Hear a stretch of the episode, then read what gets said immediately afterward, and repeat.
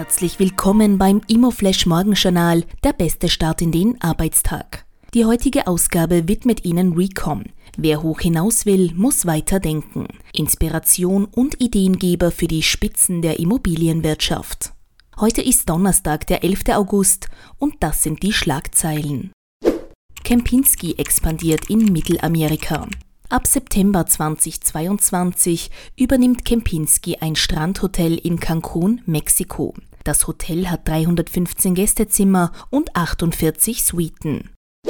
LEG erhöht Gewinn. Wohnungszukäufe und steigende Mieten haben dem deutschen Immobilienkonzern LEG im zweiten Quartal 2022 Auftrieb gegeben. Der operative Gewinn aus dem laufenden Geschäft kletterte zum Vorjahresquartal um 5,2 Prozent auf 120 Millionen Euro. Die spannendste Meldung heute Preiskorrektur in Frage. Reifeisenökonom Matthias Reit erwartet, dass die Zinswende zu weniger Preisanstiegen auf dem Markt für Wohnimmobilien führt.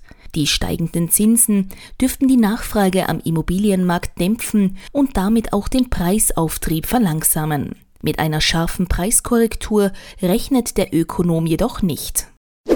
Das waren die wichtigsten Informationen zum Tagesbeginn. Mehr dazu und was die Branche heute sonst noch bewegen wird, erfahren Sie wie gewohnt ab 14 Uhr auf www.imoflash.at.